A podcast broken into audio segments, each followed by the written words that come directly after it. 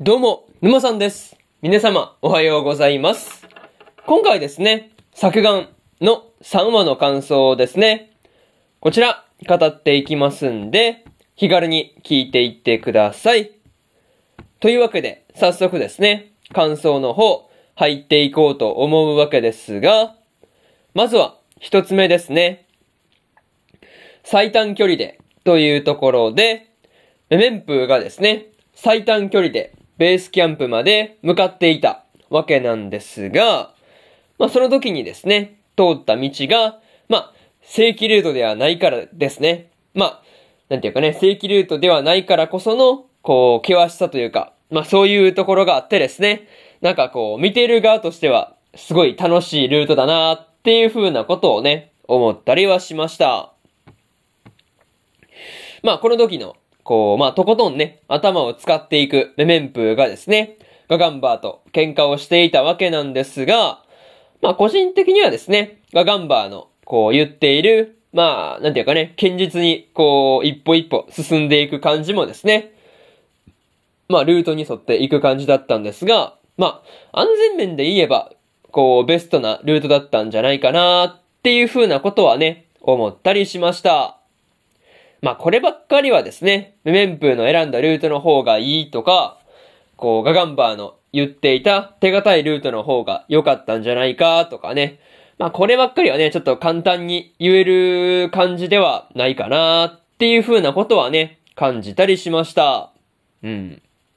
なかなか一概に決めれるもんじゃないなっていう話なんですが、まあとはいえ、こうメメン、メメンプーがですね、地質調査もせずにですね、こう、まあ、遠慮なく、こう、地面を掘っていくっていうところはですね、まあ、あそこに関しては、ガガンバーの言うようにですね、こう、きちんと、こう、ガスとかね、こう、掘って危なくないのかとか、まあ、地質調査をしてからやった方が良かったんじゃないかなっていう風なことはね、思ったりはしました。うん。まあ、そういうところかなっていう感じですね。はい。まあ、そういうところで、まず、一つ目の感想である、最短距離でというところ終わっておきます。でですね、次、二つ目の感想に入っていくんですが、地震が起こってというところで、ベースキャンプでカップ麺を食べていた時にですね、こう、まあ地震が起きていたわけなんですが、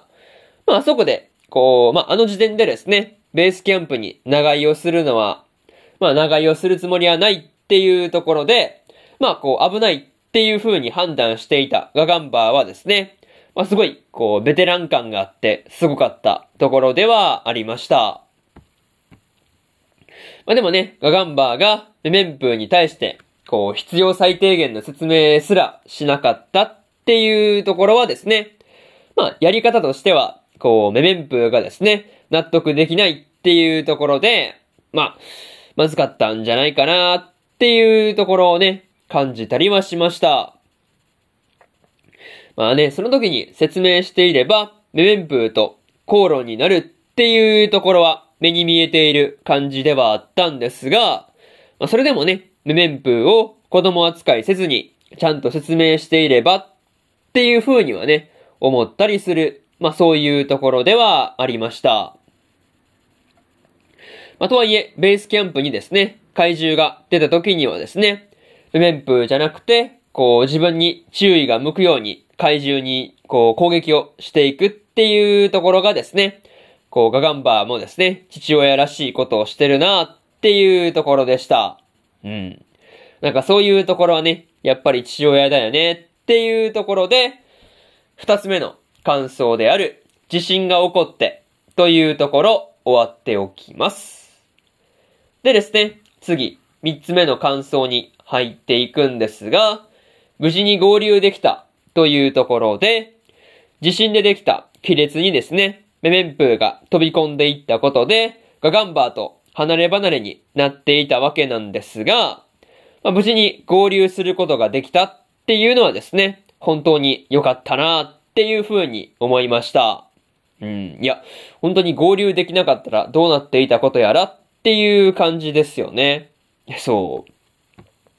まあ何にせよ合流できたのは本当に良かったんですが、まあ、とはいえね、こう何でもできるから、こう何でもやってきたメメンプーがですね、自信満々に進んでいくっていうのもなかなか良かったんですが、まあ、やっぱりね、ラビリンスの中では、ガガンバーの方が頼りになる感じではありました。あとはね、こう、メメンプーが逃げるときに、まあ、こう置いて逃げていってしまったリュックサックをですね、ガガンバーがちゃんと回収しておいてくれているっていうところはね、だいぶほっとしたところではありましたね。うん。まあでもね、あの場でリュックをこう置いていくっていう判断は、まあ逃げるっていう一点に関してはね、まあ最適というか、まあ一番いい案だったんじゃないかなっていう風なことは思ったりしました。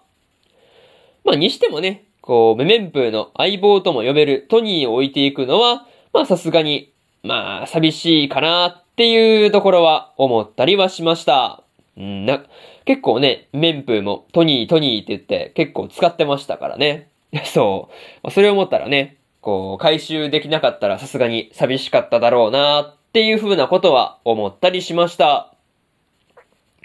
まあ、とはいえね、こう、メメンプーがですね、ガガンバーに助けを求めたタイミングで、助けに来るっていうガガンバーがですね、これまたかっこいいところではありました。まあ、そういうところで、三つ目の感想である、無事に合流できたというところ、終わっておきます。でですね、最後にというパートに入っていくんですが、今回はですね、ガガンバーとメメンプーがですね、喧嘩をしたりしながらも、ラビリンスを進んでいくっていうところがですね、こう見ていてものすごく楽しかったところではありますね。またね、こう最初の方の喧嘩ではですね、頭だけを信じていたメメンプーがですね、こう自分の直感の方もね、ちゃんと信じるようになっているっていうところはね、なんというか成長を感じるところで、まあ、ちょっとうるっときたシーンではありましたね。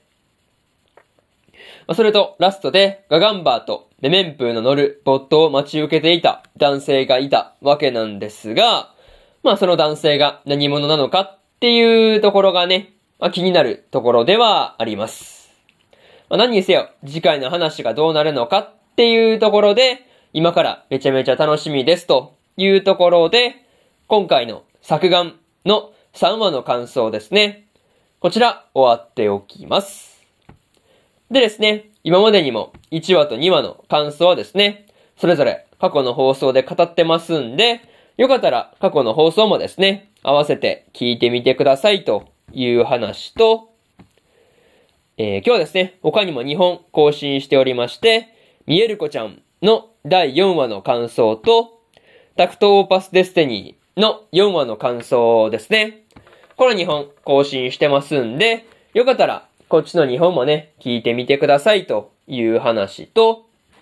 明日ですね。明日は、世界最高の暗殺者、異世界貴族に転生するの3話の感想と、プラオレの第4話の感想ですね。こちらと、焼くならマグカップもの2期の、え4話の感想ですね。この3本更新しますんで、よかったらこっちの3本もですね、合わせて聞いてみてくださいとまあ明日もね、ラジオの方聞きに来てくださいというところで、本日1本目のラジオの方終わっておきます。以上、沼さんでした。それじゃあまたね。バイバイ。